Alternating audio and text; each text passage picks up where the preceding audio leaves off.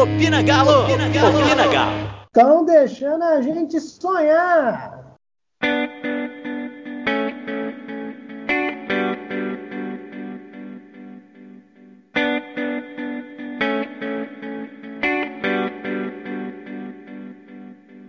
Bom dia, boa tarde, boa noite. Eu sou Diego Calegari e está no ar mais um Opina Galo.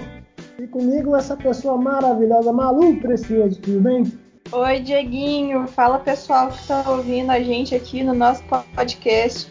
E graças a Deus a gente tem feito podcasts com muitas notícias boas, né, Dieguinho? Um clima muito bom lá dentro do Atlético, que reflete também no nosso conteúdo, é claro. Exatamente, o Atlético vem numa sequência importante, classificado para as oitavas da Copa do Brasil, classificado nas oitavas da Copa Libertadores e está em terceiro do brasileiro, se eu não me engano, numa sequência de três vitórias magras, mas três vitórias consistentes.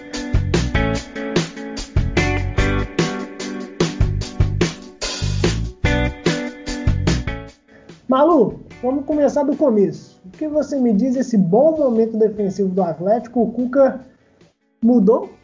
Pois é, Dieguinho, é, é muito. Foi muito importante nessa né, virada de chave. É, a gente tinha um time que era muito consistente, né? Com, com o São Paulo na temporada passada, mas tomava muitos gols. Até por causa do estilo de jogo. Fazia mais gols e tomava mais gols por consequência. E aí o Cuca, ele trocou. A gente já falou isso aqui no podcast algumas vezes. O Cuca, ele atrasou a, a, o time, né? Em, em questão de bloco. O, o, time hoje começa jogando no setor defensivo, né? O São Paulo era bem mais avançado e isso fez com que os nossos jogadores de defesa eles tivessem mais segurança. Então, mesmo alguns jogadores que é, eram muito criticados pela torcida, como o Rabelo, conseguiram fazer uma sequência muito boa. O Mariano também, que, que chegou totalmente embaixo aqui também, é, fez, está fazendo boas partidas, né? Enquanto o, o estava servindo a seleção olímpica. E o Dodô também, a qualidade inegável, conseguiu recuperar seu futebol aí, mesmo depois de um ano parado. Dodô é um, um caso incrível, um achado do Atlético. E todo mundo, né, no, no geral, é claro que a gente ainda tem alguns problemas para corrigir, é, a gente ainda tem problemas, por exemplo, quando o Hever e o Gabriel jogam juntos. Eu acho que quando joga ou o Hever ou o Gabriel com um dos dois zagueiros titulares, né, Alonso ou Rabelo, ainda dá para levar quando joga os dois reservas juntos. É claro que o nível técnico cai, nenhum time do Brasil tem quatro zagueiros de altíssimo nível, e a gente está ali na, na média, né? Mais ou menos, a gente tem dois bons zagueiros e dois que, que são ok para reserva. E ainda tem o Mikael, né? Que a gente precisa lançar. Mas, de modo geral, o Everson muito seguro. O Everson está fazendo cada defesa. Dieguinho que é para calar a boca dos cornetas. Contra o Remo, então, aquela defesa ali foi assim incrível. Ele também fez uma defesa, acho que contra o São Paulo, num chute que o Hever chutou para o próprio gol. Foi quase o único chute de São Paulo para o gol, foi esse contra do Hever. E o, o Everson também catou assim é, brilhantemente. Então tá todo mundo ali de parabéns, viu? Ia falando do meio de campo também, mas o meio de campo é uma instituição no Atlético que com o Nath Fernandes a gente sabia que ia funcionar. E você falou do meio de campo, é, há de se ressaltar o absurdo que Alan está jogando. Está jogando muito, muito, muito. E a gente sabia, né, Dieguinho, que ele podia jogar desse jeito. Então, assim, era só esperar encaixar certinho no esquema. Exatamente. O que ele literalmente, quanto o Internacional principalmente, que deu pra gente. Porque o Atlético jogou ainda mais baixo do que contra o São Paulo, o time não teve o mesmo controle da situação como teve contra o São Paulo, o Atlético sofreu mais em termos de, de. Não é que o Inter chutou mais, o Inter foi mais perigoso. O Atlético não teve o controle posicional, não teve um controle tático do jogo como teve contra o São Paulo. O São Paulo também teve mais posse, mas o Atlético soube se portar. O Atlético contra o Internacional sofreu um pouco mais, chegou até um momento jogar numa linha de 5 defensivamente. Então, sim, é...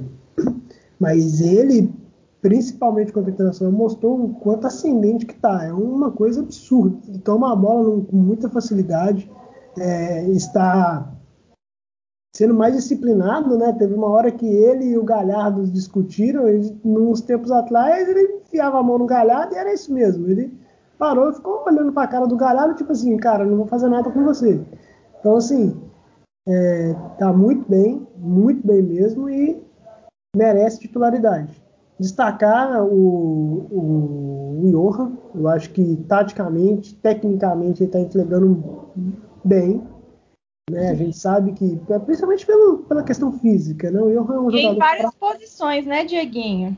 Isso, circula muito, contribui muito, o cara sai exausto de campo. Então, assim, é um cara que é, tecnicamente ele tem seus lapsos, não vai ser regular como o Nacho é, como o Hulk é, como o Savarino é, isso nunca vai ser, nunca será.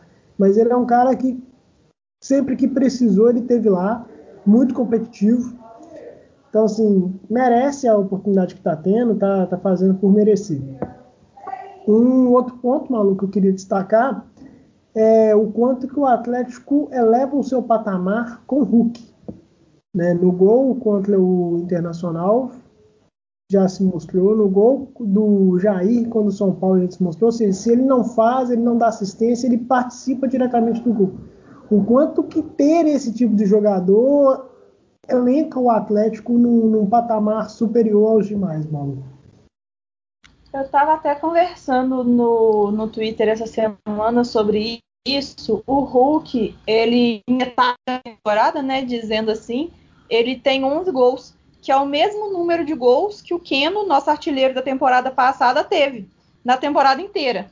Então, é, como diria a, a Marvel, é o incrível Hulk mesmo, incrível, porque é um cara que a gente já estava buscando esse cara, né? A gente tentou com Ricardo Oliveira, a gente tentou com o de Santo, a gente tentou lançar o Alejandro, é, a gente tentou de várias formas, né? Um, um goleador ali, é, um camisa 9 que, que fizesse um pouquinho mais de movimentação.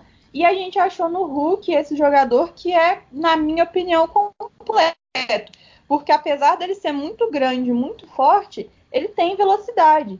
Então, ele consegue ajudar também, gosta de estar tá falando, além de fazer gol, ele também consegue dar assistências. Ele tem jogador que mais participou do gol pro Atlético, né? Principalmente quando a gente está ganhando desses placares magros, o, o Hulk está fazendo a diferença. Então, em todos os jogos, né? Dá para falar assim que todas as vitórias tiveram o pezinho do Hulk de um jeito ou de outro. Então, ah, e outra coisa também, além do futebol, o Hulk ele é, é fora de campo, ele é uma figura essencial para o Atlético, né, Dieguinho? Ele vive o Atlético como se ele fosse um torcedor. Ele vai com a camisa do Atlético para os lugares. Os pais dele é, vestem camisa do Atlético, ele veste camisa do Atlético na mulher, nos filhos. Ele um dia ele postou um story que tinha um freezer atrás, assim, que era estampado com ele vestido a camisa do Atlético.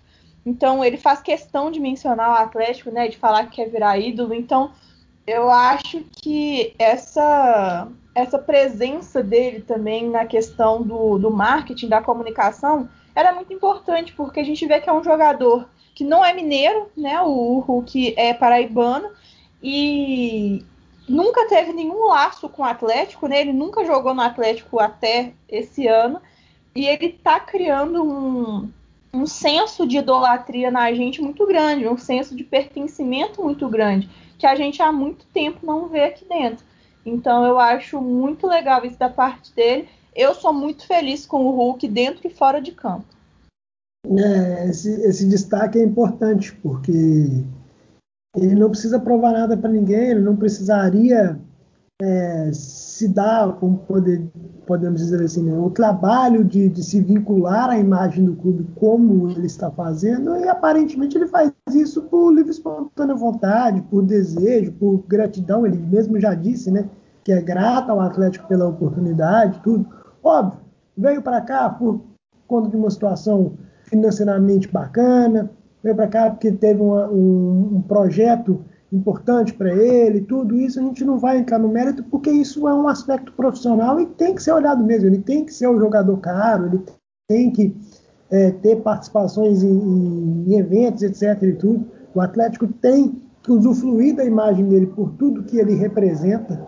Né? Pode se questionar o Hulk no aspecto de seleção brasileira, de que se ele tinha potencial para disputar uma Copa do Mundo. Isso a gente não vai entrar no mérito, porque já teve jogador muito pior que ele, que foi campeão do mundo. Né? Então, assim, é... mas por tudo que ele representa, principalmente internacionalmente, né? em Portugal, na própria China, é... o Atlético ganha muito. E ele ganha muito, porque Bem ou mal, o Atlético tem, tem um, um, projeto bem interessante, bem grandioso, se tudo ocorrer como se falam, se tudo que se diz for aplicável, o Atlético, sem dúvida nenhuma, como o próprio presidente já destacou algumas vezes, será um dos maiores clubes da América do Sul, da América Latina, do mundo, quem sabe, por que não, né? O Meninho aí tem, tem sobre sua batuta o PIB do Texas, então, né, quem sabe? Sim, a gente espera que sim, né? E mais ainda que no final do ano ele consiga levantar um título para ter realmente esse nome aí marcado na história do clube. Exatamente. Malu, vamos mudar um pouco a chave? Tivemos confirmação da Copa América, teremos desfalque do Savarino, do Franco, do Vargas. É, o, o, elenco do Atlético será cada vez mais provado agora em diante, porque é certeiro que esses jogadores ficam ausentes pelo menos no mês de julho, se eu não me engano. E aliado a isso, tivemos a convocação do Arana para as Olimpíadas, o que era é, previsto também, merecido por tudo que ele se desempenhou desde o ano passado, né? O Arana foi um dos melhores jogadores do futebol brasileiro do ano passado, não é só da posição dele, do futebol brasileiro.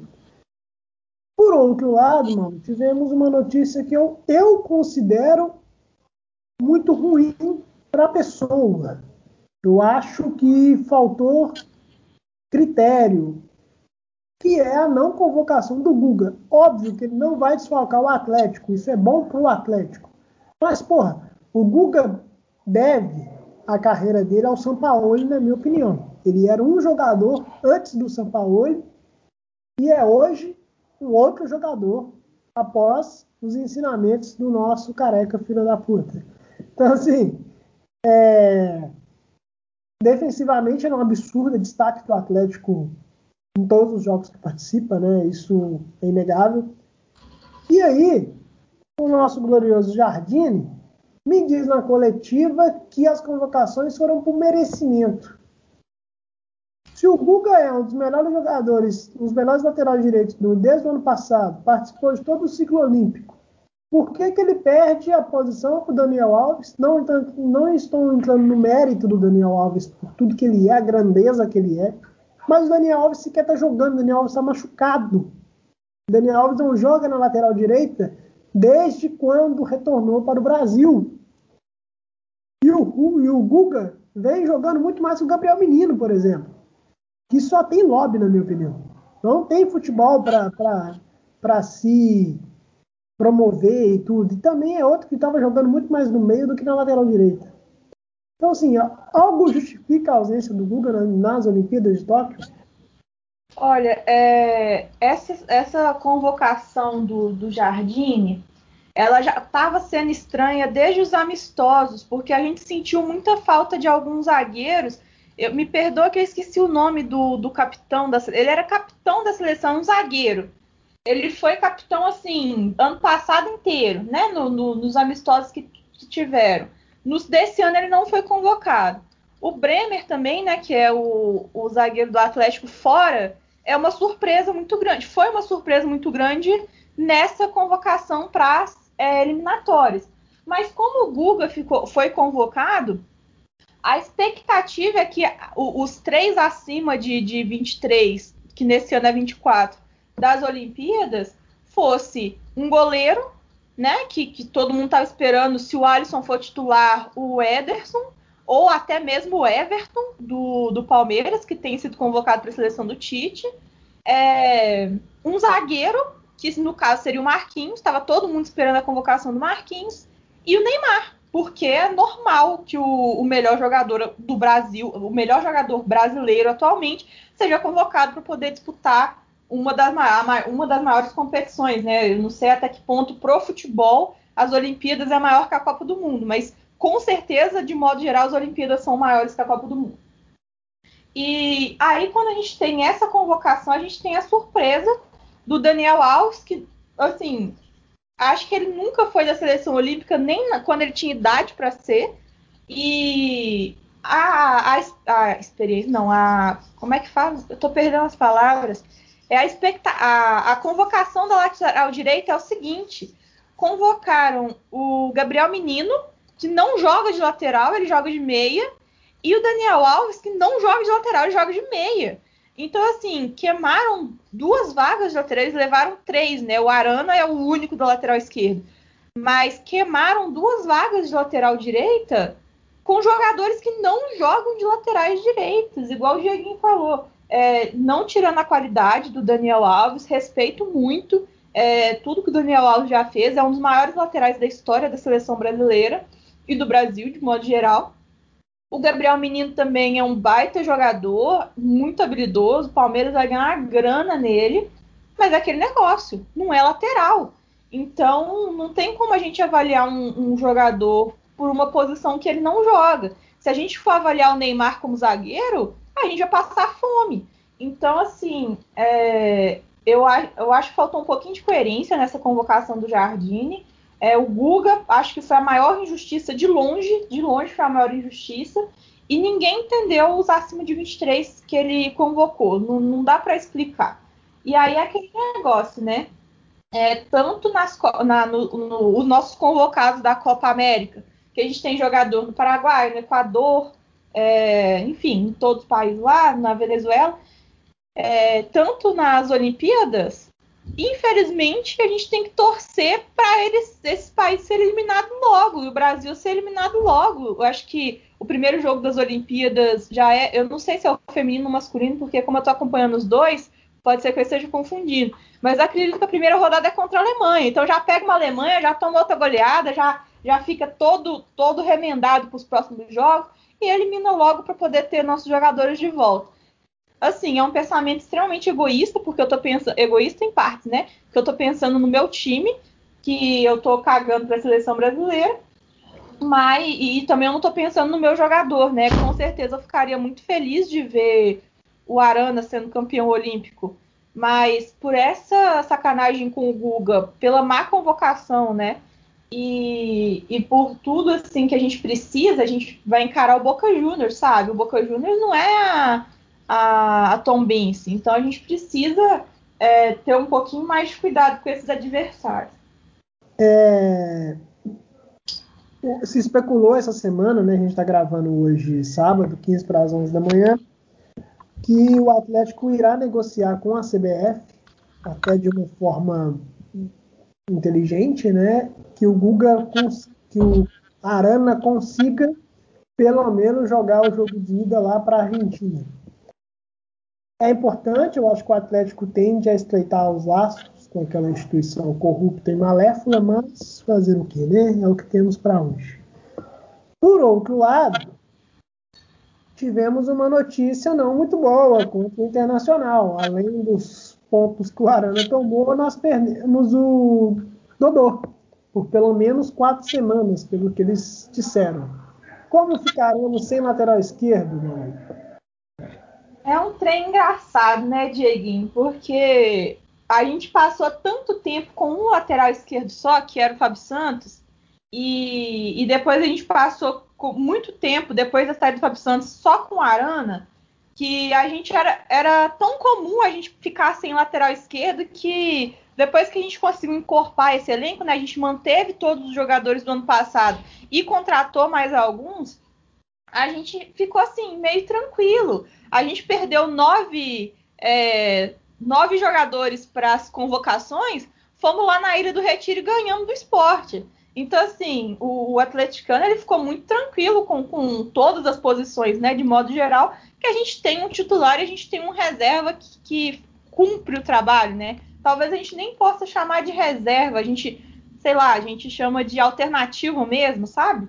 E aí, de repente, quando ninguém espera, parece assim que as coisas elas, elas chegam de caminhão, né?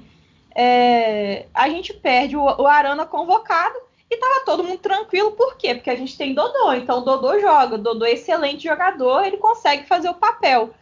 E a gente perde o Dodô também, e eu acho isso assim, uma sacanagem, sabe? Uma sacanagem da, do, da história com o Atlético, porque a gente tem os caras, sabe? E infelizmente aconteceu isso. Com certeza o Dodô não queria estar tá machucado, ele não fez é, força para ser machucado, né? Lógico que jogador nenhum quer estar numa situação dessa. E o, o tempo, como o Dieguinho disse, é muito apertadinho para voltar contra o Boca. Então, talvez, tipo, se ele, se ele se recuperar rápido e a gente já forçar ele num jogo 90 minutos contra o Boca Juniors, principalmente porque o primeiro é na bomboneira, pode ser que dê ruim e a gente perca ele por até mais tempo. Então, o que o Galo está tentando fazer é que o Arana fique aqui, pelo menos para jogar contra o Boca, e depois ele vai servir a seleção. O que eu acredito, assim, eu, eu não sei se vai ser muito fácil isso, porque o Jardine, igual eu já tinha falado, convocou só um lateral esquerdo é o, a confiança que ele tem no, no Arana, né? Então ele convocou só um lateral esquerdo e esse lateral era o Arana. Então eu não sei, o pessoal tem que se apresentar dia 8 é, para poder ir para Tóquio e eu não sei realmente se, a, se o Jardim vai poder liberar. Podia fazer essa, podia dar essa colher de chá, de, o Dieguinho? Podia, porque o clube não é obrigado a liberar o jogador. Então, se eles fazem essa cordialidade, eu acho que seria assim, justo. Sabe? O Galo tá falando assim, gente, pode ficar com a Arana aí, eu só preciso dele um jogo. Você me dá ele um jogo, porque meu jogador tá machucado. Porque na próxima semana a gente entende que o Dodô já vai estar tá bem. Se Deus quiser, vai estar tá mesmo. A recuperação vai ser breve. Então a gente, assim, fica nessa expectativa aí do Jardim quebrar nosso galho e liberar a Arana para jogar pelo menos o primeiro jogo contra o Boca. E aí, se a gente faz um a 0 lá, ou até se a gente consegue manter o um empate, porque a gente sabe como é que é difícil jogar na bomboneira, né? Tanto que pouquíssimos brasileiros já ganharam lá. É, se a gente consegue ficar no 0 a 0 ou fazer uma pequena vantagem lá que seja, claro que se eles quiserem ganhar de 4 a 0 também eu não ligo, mas eu tô falando assim, o mínimo, é, a gente já vem pro Mineirão com um pouquinho mais de, de respiro, né? Com um placar é, com a vantagem nossa no placar. É isso aí. Lembrando que o Boca também está passando por uma reformulação gigante, né? O Tevez não renovou o contrato, o, Ar... o... o goleiro, eu não esqueci o nome dele, acho que é Armani. Né? Não, Armani é do River, né? É um outro goleiro deles lá que é importante também. Foi jogar no México, então assim, tem, tem, vai passar por, por alguns perrengues lá o time argentino. É, tomara que eles não consigam contratar ninguém e tomara que eles não mandem aquele técnico ruim embora. Ai, é, gente. especula até franco de ponto de ter que desejar coisa ruim pro time dos outros. especula até Franco de Santo no Boca. Sim, o, eles estavam tentando o de Santo e eu falei assim, ótimo, pode levar, leva até dois. E aí eles desistiram do de Santo e agora estão atrás do Borra. Aí eu falei assim, esse também pode levar. É, Malu, o que nós temos de importante para destacar de Atlético e Chape? Dieguinho, a Chape é um time chato. Eu não gosto da Chape, eu sou declaradamente assim, eu acho um time chato de jogar, eu não gosto de jogar com eles, porque sempre é um time que complica jogo. Eu falei isso do esporte, falei isso da, do Remo também, mas é porque esses times são complicados, né, Dieguinho? Não, não é chegar lá e falar assim, ah, nós vamos fazer 4 a 0 Pode fazer? Pode. Gostaria? Gostaria. Mas eu acho que não vai ser tão fácil assim, igual a gente está esperando. Um jogo num, num, dia péssimo, o jogo vai ser na segunda-feira. Odeio dias assim, para mim futebol é domingo e quarta. No máximo ali um sabadinho. Mas é o que a gente tem para hoje. E o, o, time vai com os desfalques de sempre, né? Os desfalques que estão na Copa América, mais o Savinho, que foi convocado para a seleção sub-17. E aí, por lesão, a gente tem o Dodô, que, que, ficou, que vai ficar de fora. Então, assim, a gente ainda tem o Arana para poder jogar contra a Chape, que vai ser um, um, uma baita ajuda, né? E o provável time provavelmente é uma repetição do, do que jogou contra o Internacional mesmo, sem, sem mudar muita coisa, e espero que não mude mesmo, porque tá funcionando, Dieguinho. Se tá funcionando, a gente não mexe. E se eu não me engano, hoje Savarino, o Zaratio voltou a treinar depois do isolamento de Covid. Né? Então é um reforço aí, pelo menos, para o banco de reserva do Atlético. E o, o, Igor Rabelo ainda não. Acho que o Igor só no próximo jogo. Mas é isso. Malu, é... vou te fazer uma pergunta aqui. Eu quero uma resposta exata. O Atlético será campeão brasileiro? Ai, Jeguinho, na quarta rodada, nós estamos quarta ou quinta rodada, sei lá, difícil. Na oitava eu já te falo. Depois da oitava, né, no caso. Indo pra nona.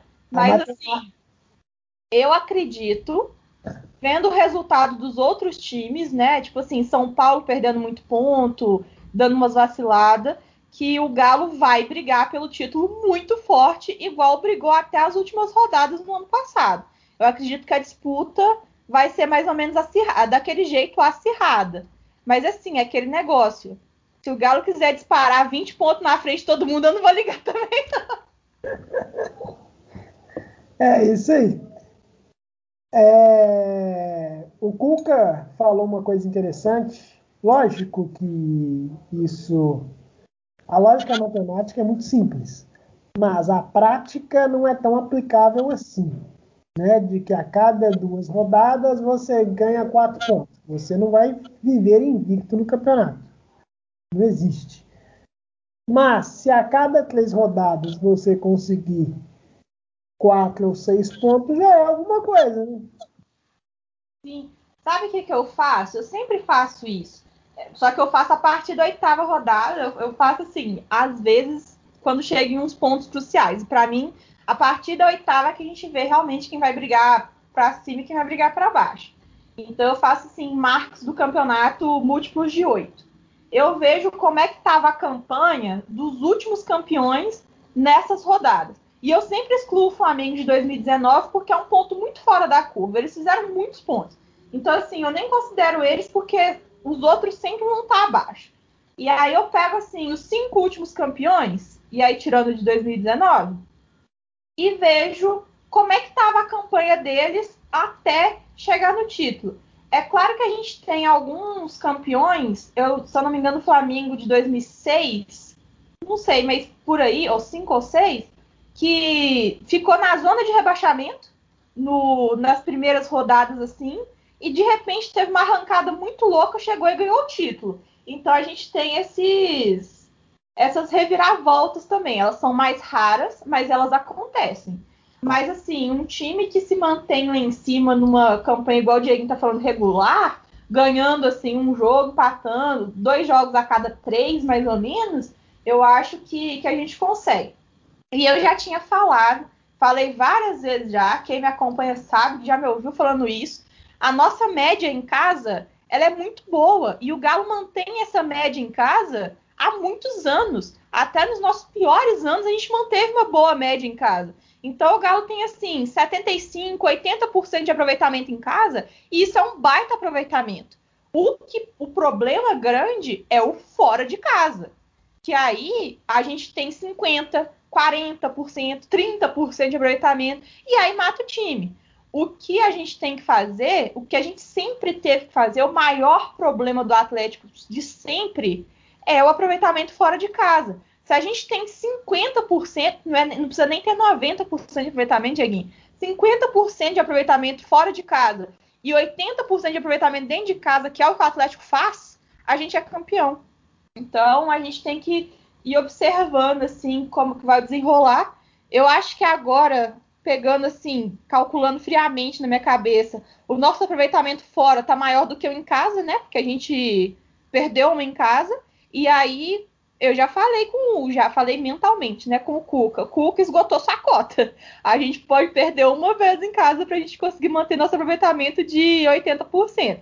E ele já perdeu a dele. Então, vai ter perdeu na primeira rodada, vai ter que ficar 37 sem perder. E eu acredito muito, do fundo do meu coração, acredito que o Atlético consegue fazer isso. E é claro que é uma brincadeira também, né? Se ele perder de novo, faz parte, ele ganha uma fora de casa e compensa isso.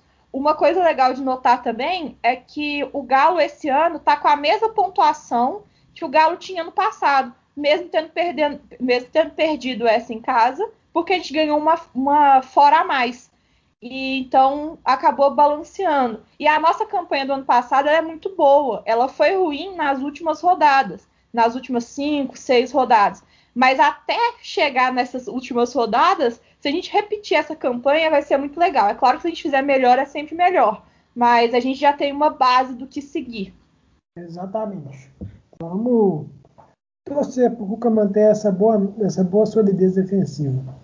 Malu, o que, que a gente tem de programação do Opina?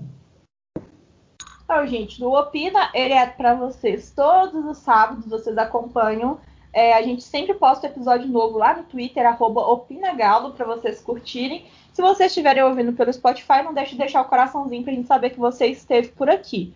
E você também acompanha outros conteúdos que a gente posta. A gente está fazendo bastante live no Instagram também. Tem o Rinha que voltou. Não voltou assim com tudo, porque eu fiz um e depois passei por uma cirurgia e aí acabou que eu não consegui dar continuidade. Mas se tudo der certo, já tô forte. A gente vai voltar também com o Rinha toda semana certinho.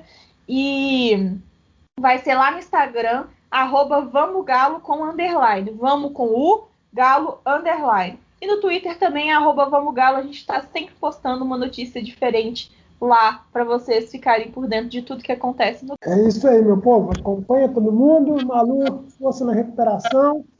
Fiquem em paz. E vamos, Galo! Opina Galo! Opina Galo!